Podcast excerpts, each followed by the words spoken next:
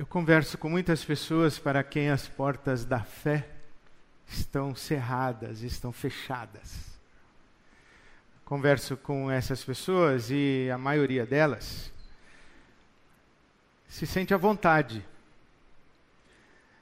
Pelo menos diz para mim que está bem. É gente que diz assim: eu não tenho fé, eu não creio, eu não creio em Deus, mas a fé não me faz falta. Deus não me faz falta.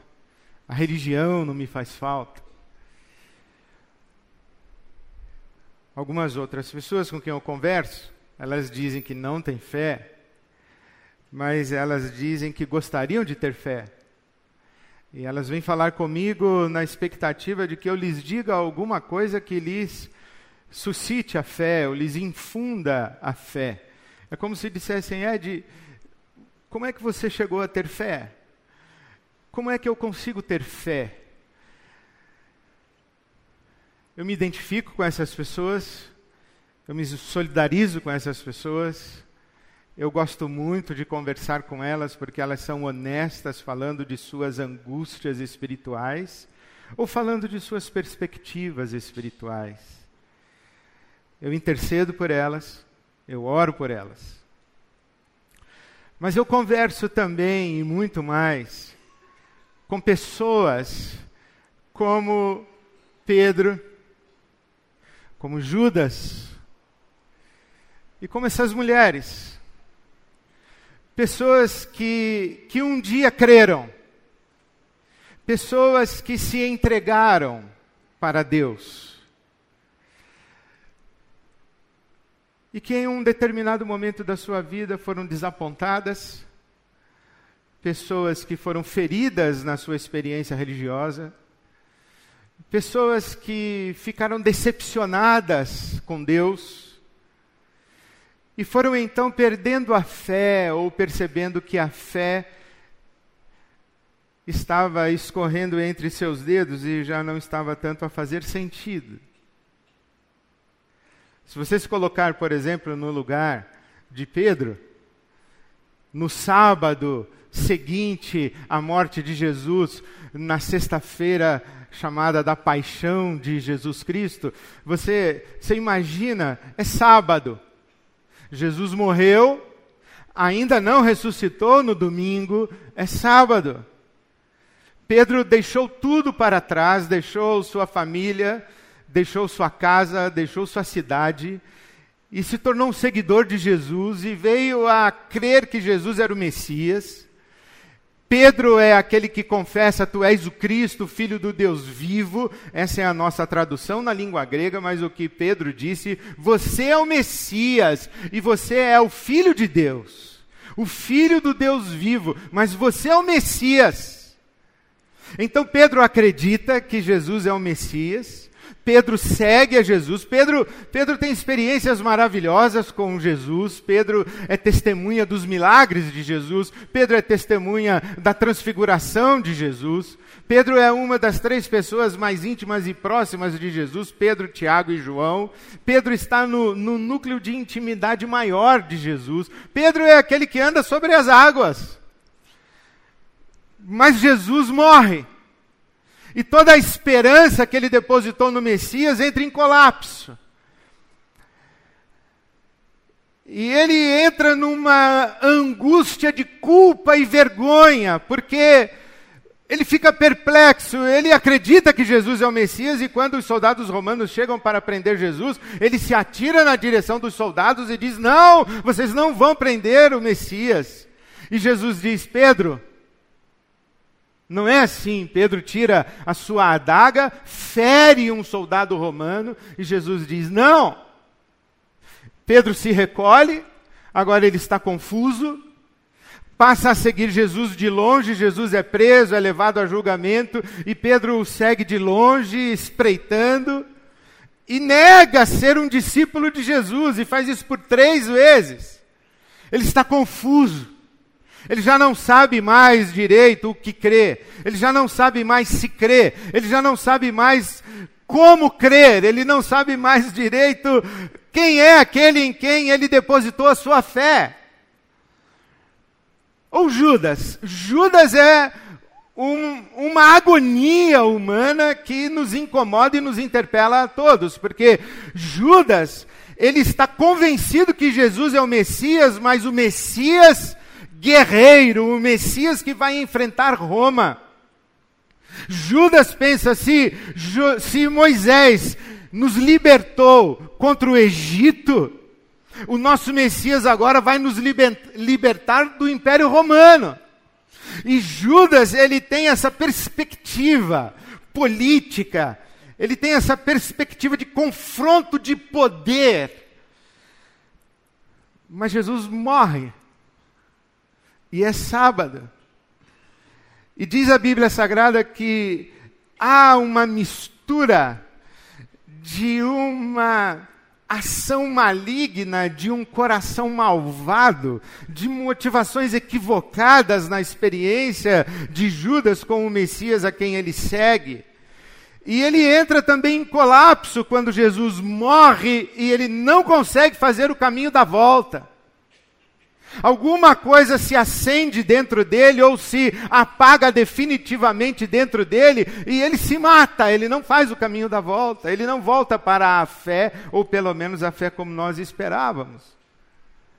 As mulheres de igual monta, as mulheres dizem: Jesus era era o Messias, mas ele nos surpreendeu, porque ele invadiu o mundo do poder masculino e nos deu espaço, ele nos deu lugar, ele nos acolheu.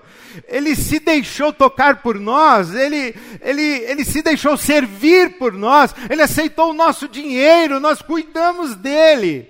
E ele, e ele nos ensinou a chamar Deus de Pai. E nós percebemos que nós, mulheres, tínhamos uma dignidade e tínhamos um lugar nesse reino do Messias. Um lugar diferente que nunca nos foi reservado no reino de Israel. Mas Jesus morre. E ele está morto. E estas experiências dessas pessoas geram profundas crises de fé. Esse, essa fala, esse grito, Deus meu, por que me abandonaste? Está refletido aqui. Está refletido nas crises de fé. E estas experiências de crises de fé não estão congeladas nesse passado das personagens bíblicas. Estas crises de fé estão presentes hoje. E muito provavelmente estão presentes aqui entre nós ou entre aqueles que nos ouvem e nos ouvirão um dia. E eu digo isso porque eu vivi uma crise de fé muito semelhante. Houve um momento da minha vida em que a minha experiência religiosa começou a deixar de fazer sentido para mim. Em que a minha compreensão a respeito de Deus começou a, a deixar de fazer sentido. E eu, e eu comecei a questionar a, a vida de igreja, a minha rotina, os meus hábitos religiosos, a minha função religiosa. E mais do que questionar a minha própria experiência religiosa, eu comecei a, a questionar a própria pessoa de Deus. Houve um tempo da minha vida em que eu comecei a suspeitar que eu estava de fato perdendo a fé. Eu acho que eu estou perdendo a fé. E eu fiz o que acreditei que deveria fazer. Eu fui procurar um pastor. Eu fui procurar um orientador espiritual. Um homem experiente, maduro, um ancião, e eu fui procurá-lo, eu disse: Eu acho que eu estou perdendo a fé. E ele me disse: É bem possível. É bem possível, sim, Ed, que você esteja perdendo a fé. Mas você está perdendo a fé em um Deus. O Deus da sua infância. O Deus que lhe foi ensinado. O Deus a respeito de quem lhe foi dito. Talvez esse Deus, esse Deus que foi definido por outras pessoas, por outras consciências, Esse Deus que lhe foi apresentado a partir das experiências de outras pessoas. Esse Deus talvez esteja de fato morrendo para você, mas você vai receber a revelação de um outro Deus, um Deus que é seu, é da sua experiência. Não um Deus que as pessoas traduzem para você, mas um Deus que você conhece. Um Deus que você experimenta. O Deus da sua vida adulta. E ele me disse: descanse, porque Jesus está andando com você, Jesus está aí. E ele vai guiar você. E você vai receber a revelação do Abba. Você vai conhecer o Abba. Ele vai se mostrar para você. E eu acreditei. O problema disso é que eu tinha que pregar no domingo seguinte. eu tinha que continuar conversando com pessoas que diziam para mim: eu acho que eu estou tendo uma crise de fé. Mal sabiam elas que eu poderia dizer: você procurou a pessoa errada, porque eu estou exatamente no meio de uma crise de fé. Mas eu confiei, eu acreditei, e eu, e eu pensei naquilo que aquele homem de Deus disse para mim: Jesus está ao seu lado e ele vai guiar você. Foi mais ou menos nessa época que eu descobri, ou que Deus me deu, ou que o Espírito Santo ofereceu para mim como roteiro para minha peregrinação no meio da minha crise de fé. A história de dois homens que estavam vivendo uma profunda crise de fé. E eu me refiro aos discípulos que estão a caminho de Emaús. Essa maravilhosa história contada no capítulo 24 do Evangelho de Mateus. Jesus já ressuscitou Jesus está ressurreto, Jesus está vivo. Esse aqui já é o domingo da ressurreição. E aqueles homens que seguiram a Jesus, quando Jesus morreu, eles voltaram para casa, eles voltaram para a sua aldeia, eles voltaram para Emaús. E enquanto estão na estrada para, para Emaús e já estão praticamente fechando a porta da fé, Jesus se coloca ao lado deles e começa a andar com eles. E diz a Bíblia Sagrada que esses homens estão tristes e abatidos. Jesus pergunta para eles o que está acontecendo. Eles começam a contar por que, eles estão tristes e abatidos. Mas no versículo 16 de Lucas 24 se diz que os olhos deles foram fechados para que eles não reconhecessem Jesus. Propositadamente, Deus lhe fechou os olhos, lhes cegou o discernimento para que eles conversassem com Jesus, mas não reconhecessem que era Jesus. E eles então começam a conversar com Jesus, e quando você vai lendo a conversa, você se identifica se isto é, se você é uma pessoa que nem eu, ou se passou ou está passando pelo que eu vivi. Há um momento dessa conversa, está ali no versículo 21, quando os discípulos dizem assim para Jesus: Nós esperávamos que fosse ele o Messias que restauraria a glória de Israel. Nós esperávamos que ele, o Messias, restaurasse o reino de Israel. Nós esperávamos, mas ele não fez. Nós esperávamos que ele nos libertasse do império romano que nos oprime, mas ele não fez. Ele morreu. E quando eu li isso, eu falei assim: eu entendo isso aí. Porque eu também já esperei que Deus fizesse coisas na minha vida e Ele não fez. Eu sei o que é uma crise de fé. Eu sei o que é ter certeza que Deus vai fazer uma coisa e Ele não faz. Eu sei o que é esperar que Deus responda a minha oração do jeito que eu a fiz e Ele não responde. Eu, eu falei assim: eu sou que nem vocês, eu sei o que vocês estão sentindo. Eu sei o que vocês estão falando, aconteceu comigo também. Eu esperava que, que Deus fizesse na minha vida uma coisa que Ele não fez, aliás, não uma nem duas. Eu esperava, mas Ele não fez. E quando você tem uma expectativa a respeito de Deus e ela não se cumpre, quando Deus não, não corresponde à sua expectativa, quando Deus não se conforma, quando Deus não se comporta, quando Deus não age como você espera ou como você tem certeza que Ele vai agir, então isso gera em você uma profunda crise de fé. Quando você se ajoelha com lágrimas e, e, e, sofre e diz assim: Senhor, eu não estou te pedindo nada que seja absurdo, eu não estou te pedindo nada que não seja legítimo. Eu estou te pedindo aquilo que qualquer pessoa pediria na minha situação. E eu estou pedindo ao Senhor: o Senhor é o meu refúgio, o Senhor é a minha fortaleza, o Senhor é o meu castelo forte. Eu não tenho Deus algum além de ti. O Senhor é a minha porção. Eu só tenho a ti a quem buscar. Eu não tenho mais ninguém a quem correr, porque só o Senhor tem palavras de vida eterna. Por isso é que eu estou clamando ao Senhor. E eu tenho essa expectativa, e a minha expectativa com Deus não se cumpre. Isso isso gera uma profunda crise de fé. Eu sei o que esses homens aqui estão vivendo. Mas se você continuar lendo, fica pior. Eles dizem assim, no versículo 18 de Lucas 24: Ah, o Senhor quer saber por que nós estamos chateados? Por que nós estamos abatidos? Por que nós estamos desanimados? Você quer saber por que, que nós estamos voltando para a nossa aldeia? Ora, você é a única pessoa que não sabe o que está acontecendo. Perdão. Você é a única pessoa que não sabe o que está acontecendo. Você é a única pessoa que não sabe dos fatos.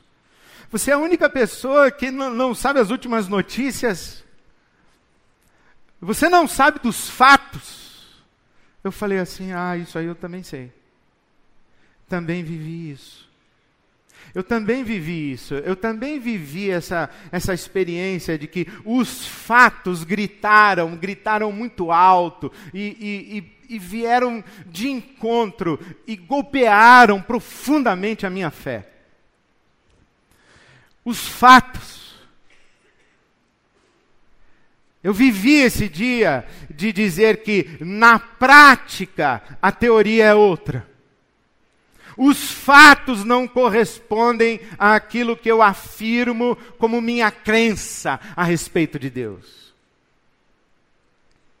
Quando eu fui para o seminário, eu fui com 17 anos de idade. Com 21 anos de idade, eu era pastor. Eu não sabia direito quem eu era. Eu não sabia direito quem eu era quanto mais saber dos mistérios de Deus, quanto mais conhecer a, a Bíblia Sagrada, eu, eu, estava descobrindo a mim mesmo, descobrindo a vida, eu estava descobrindo, descobrindo. E tudo que eu sabia a respeito de Deus era o que me fora ensinado na escola bíblica dominical da Igreja Batista que eu frequentei desde a minha infância. Ou dos seminários e das aulas no seminário onde eu aprendi a respeito de Deus, estudando teologia. Ou dos livros que eu lia, que me falavam a respeito de Deus. Que Deus é onipotente, é onipresente, é onisciente. Eu sabia os versículos. Eu era mais ou menos como Jó. Eu conhecia Deus de ouvir falar. E de repente, quando eu comecei a viver mesmo, que eu saí do seminário, que a vida começa, você casa, você tem filho, você tem uma criança no colo chorando de madrugada. Você começa a conversar com pessoas e elas começam a fazer perguntas de verdade, não é mais pergunta de prova. Não é mais, elas não querem saber se você sabe o versículo certo para responder para elas. Elas estão falando do fundo da sua dor, do seu sofrimento, da sua, da sua angústia, da sua decepção com Deus. E quando eu comecei a verificar a vida das pessoas com quem eu convivia e, e ouvir as suas histórias, eu falei: os fatos. Os fatos não correspondem à teoria. as notícias que eu recebo. Quando eu comecei a descobrir a igreja, comecei a descobrir os crentes, comecei a conhecer a igreja, a comunidade do amor, do acolhimento, da aceitação, da solidariedade, da generosidade, a comunidade daqueles que são cheios do Espírito Santo, onde ninguém mente, onde ninguém dá golpe no irmão, na irmã, onde não tem traição, adultério, onde não tem prostituição, onde não tem negociata política, jogo de poder, vaidade. Essa comunidade de Jesus, onde o dinheiro não tem lugar, porque todos nós somos irmãos e irmãs. Quando eu comecei a conviver com a igreja e pastorear uma igreja, eu falei assim: Jesus, os fatos dizem que a teoria está errada. Quando eu comecei a conhecer os bastidores da vida humana, ali nesse lugar sagrado, que é o confessionário, porque diante do pastor as pessoas desnudam-se a alma, é, eu falei, Senhor, os fatos. Os fatos não estão me ajudando a continuar a crer do jeito que eu sempre acreditei. Mas eu tinha Emaús comigo. E continuei lendo. E foi aí que eu entendi por que, que os olhos daqueles homens foram fechados, para eles não reconhecerem Jesus. Porque Jesus os levou à lei e aos profetas. Levou aqueles homens em crise de fé às escrituras sagradas. E sim, eu descobri que as declarações doutrinárias,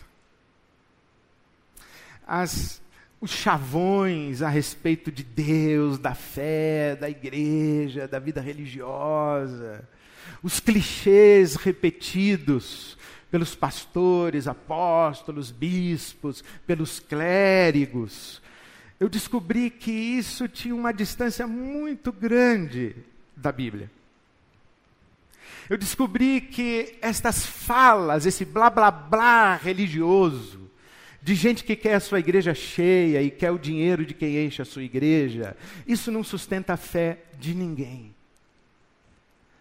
A Bíblia é o nosso livro-texto, é aqui que Deus fala. É essa palavra, a palavra de Deus que revela Jesus para nós. Jesus diz aos seus concidadãos, aos seus contemporâneos, ele diz assim: vocês erram porque vocês não conhecem as Escrituras, porque as Escrituras testificam de mim.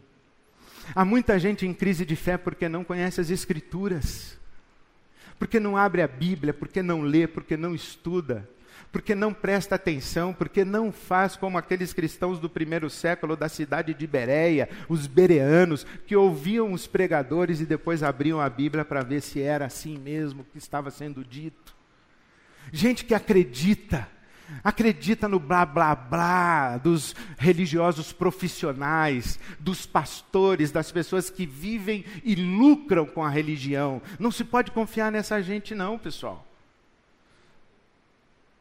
Você não pode confiar em gente que lucra com a religião. Você não pode confiar em gente que precisa de você dentro do seu templo que precisa do seu dinheiro para sustentar o seu templo. Você não pode confiar cegamente nessa gente. Você tem esse livro aqui que é a palavra de Deus. Você tem que ouvir o evangelho que é apresentado a você e ir à palavra de Deus. Você não pode ouvir uma voz apenas, você tem que ouvir várias vozes, você tem que pesquisar, você tem que saber. Por quê? Sabe por quê? Porque quando Jesus está conversando com aqueles homens, ele diz assim: como vocês são lerdos, como vocês são lentos, como vocês são tardios para entender e crer. Entender e crer, entender e crer. A nossa fé é inteligente. O nosso Deus é inteligente, o nosso Deus fala, o nosso Deus, ele, ele responde perguntas, o nosso Deus não tem problema que a gente pergunte para Ele. Por isso que Jesus disse para os discípulos: por que vocês estão chateados? Por que, que vocês estão aí perdendo a fé e voltando para a aldeia? Fala para mim. Quando eu vi isso aqui, eu falei assim: Ah, Jesus, eu, então é verdade que o Senhor está aqui comigo, o Senhor está caminhando comigo, eu vou dizer para o Senhor, eu vou derramar o meu coração, eu vou dizer toda a minha angústia, eu vou dizer todas as minhas dúvidas, eu vou falar para o Senhor todos os meus conflitos, e eu vou à palavra. Então abre os meus olhos para que essa tua palavra diga para mim quem tu és.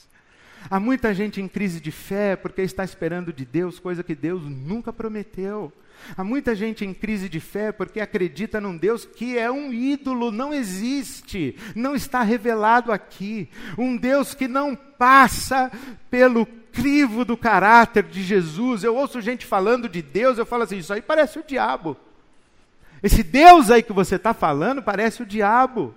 Aprendi faz tempo, quando uma pessoa diz assim, eu não creio em Deus, eu falo assim, de que Deus você está falando? Qual é o Deus que você não crê? Porque talvez eu também não creia nele. Porque o Deus que eu creio tem nome, ele atende pelo nome de Jesus. Jesus. Ah, como eu me lembro aquela noite em que eu fui chamado para expulsar um demônio de um rapaz. Passava da meia-noite, a mulher dele falou assim: Pastor, o meu filho vai matar o meu marido, ele está com o diabo no corpo, o senhor tem que vir aqui, pelo amor de Deus. Eu liguei para um montão de gente para ir comigo, não achei. Aí foi uma noite, aquela noite foi difícil, foi muito difícil. E eu chego lá, quando eu chego de madrugada naquela casa, a mulher abre a porta com duas crianças pequenas e diz assim: ó, O meu marido eu já dei um café forte, ele tombou lá no quarto, mas o meu filho está esperando o senhor lá no outro. e está com um demônio lá esperando o senhor. Aí eu fui, abri a porta, um pouquinho, olhei assim. Tinha um rapaz com um fardamento militar e com um facão desse tamanho assim em pé. Não era hora para eu fechar a porta e ir embora. Mas naquela hora que eu abri a porta, o rapaz falou assim: O senhor é o pastor que veio falar de Deus para mim? Aí eu falei: Sou! Aí ele falou: Então pode ir embora que eu já conheço. Já sei quem ele é. Não era hora de eu fechar a porta de boa. Já conhece. Mas acho que foi o Espírito Santo que botou essa palavra na minha boca. Eu olhei bem para ele e falei assim: qual é o nome dele? Ele falou: nome? É Deus. Eu falei: não, não é não. O nome dele é Jesus Cristo. É dele que eu vim falar para você. Posso entrar aqui e falar de Jesus para você? Ele falou: pode. Eu falei: então põe o facão lá.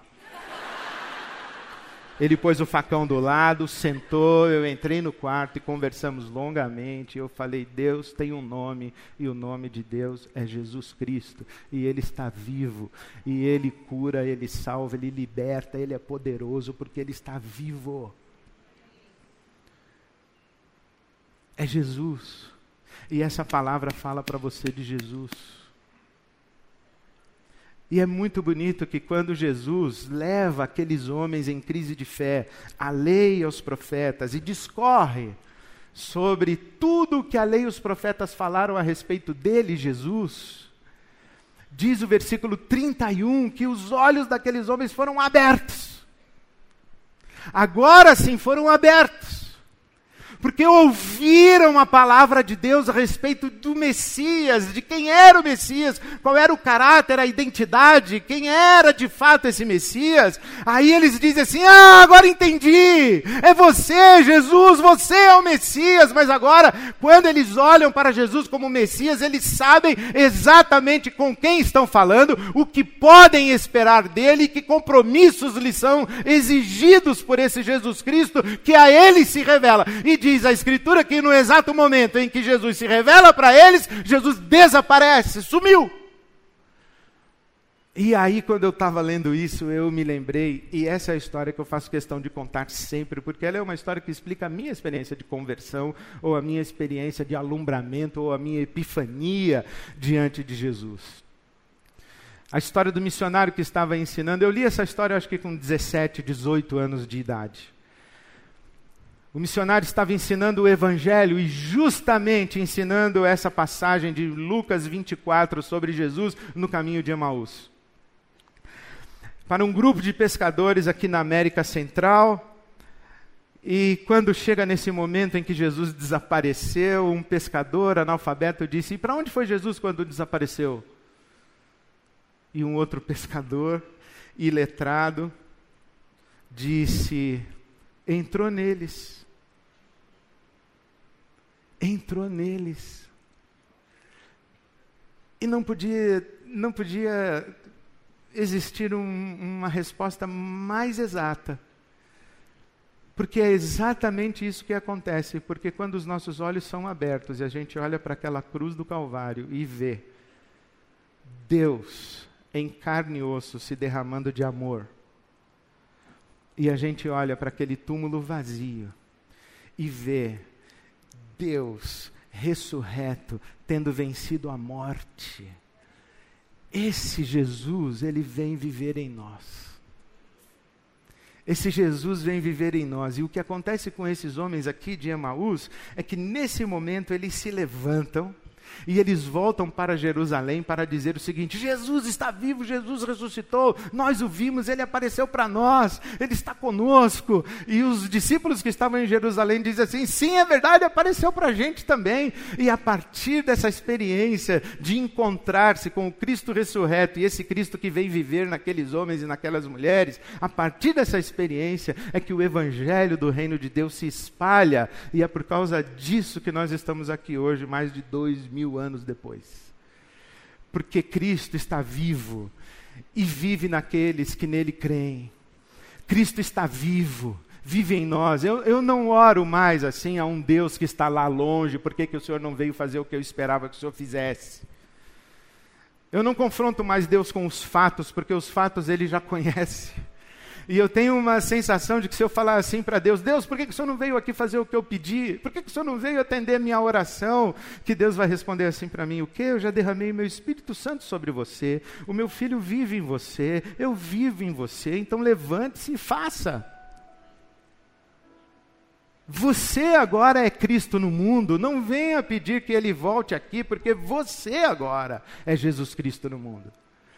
Cristo vive em você, então levante-se e vá para Jerusalém dizer que Ele está vivo. Levante-se, arregace as suas mangas e, e trabalhe. Levante-se, vá estudar, vai fazer um mundo diferente. Levante-se, vá promover justiça no mundo. Levante-se, vá ser solidário, vai ser generoso. Agora você é a presença de Cristo no mundo. Esse é o evangelho que fez sentido para mim e é nesse evangelho que eu vivo. Cristo vive em mim. Eu estou crucificado com Cristo. E a vida que eu vivo, eu vivo não na carne, eu vivo na fé. Na fé de que Cristo está vivo e está vivo em mim.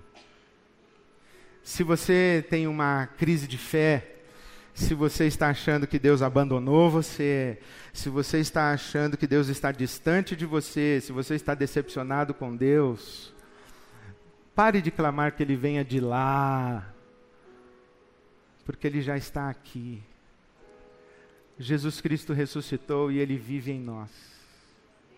Nós estamos em Cristo e Cristo está em nós. Essa é a nossa esperança gloriosa, disse o apóstolo Paulo aos Colossenses: Cristo é em nós, a nossa experiência, a nossa esperança da glória. Cristo está em nós, Cristo está vivo. Agora, Jerusalém está lá fora, e Jerusalém sim tem motivos para dizer: Deus nos abandonou. Mas nós temos que ir até lá, cheios de ousadia desse Cristo que vive em nós, dizer assim: não, Deus não abandonou vocês. Olha eu aqui. Ele me enviou. Eu sou a presença de Deus ao seu lado. Eu sou as mãos de Deus ao seu lado. Eu sou o ouvido de Deus a você. Eu sou o socorro de Deus. Eu sou, eu sou o abraço de Deus. Eu sou eu sou o presente de Deus na sua vida, porque Cristo está vivo sim, e ele está vivo em mim, e ele veio te buscar, te buscar no meu abraço te buscar na maneira como eu amo você, porque é através de mim que Ele te ama, é através de mim que Ele te alcança. Então, meu irmão, minha irmã, Se a sua fé está esfriando, clame a Jesus. Diga: Vem morar em mim, vem viver em mim. Aviva a tua vida em mim. Transborda de mim. Pare de procurar Jesus lá. Jesus está aqui. Porque se tem uma coisa que abençoou muito a minha vida, foi que no meio da minha crise de fé, eu encontrei homens e mulheres em quem Jesus vivia. Essas pessoas me amaram. Essas pessoas me repreenderam. Essas pessoas oraram e intercederam por mim. Essas pessoas tiveram paciência comigo. Essas pessoas me ensinaram. Essas pessoas me exortaram. E Cristo estava vivo nelas. E Cristo me abraçou através delas. Essas pessoas estão aqui. Eu vivi essa crise sendo pastor da IBAB. Talvez um monte de gente na IBAB jamais imaginou que eu tivesse vivido ou estivesse vivendo isso, mas, mas Deus nunca deixou de mandar alguém para falar comigo, para me amar, para me abraçar e para dizer: Eu estou aqui, eu estou aqui com você. Clame a Jesus, Ele vai colocar pessoas ao seu lado. E convide Jesus para viver em você, para que a vida de Jesus esteja presente em você. Porque Jerusalém está dizendo que Deus abandonou e nós temos que ir lá dizer que não. Que Deus continua amando Jerusalém. E a prova é que nós estamos aqui. Que Deus te abençoe. Amém.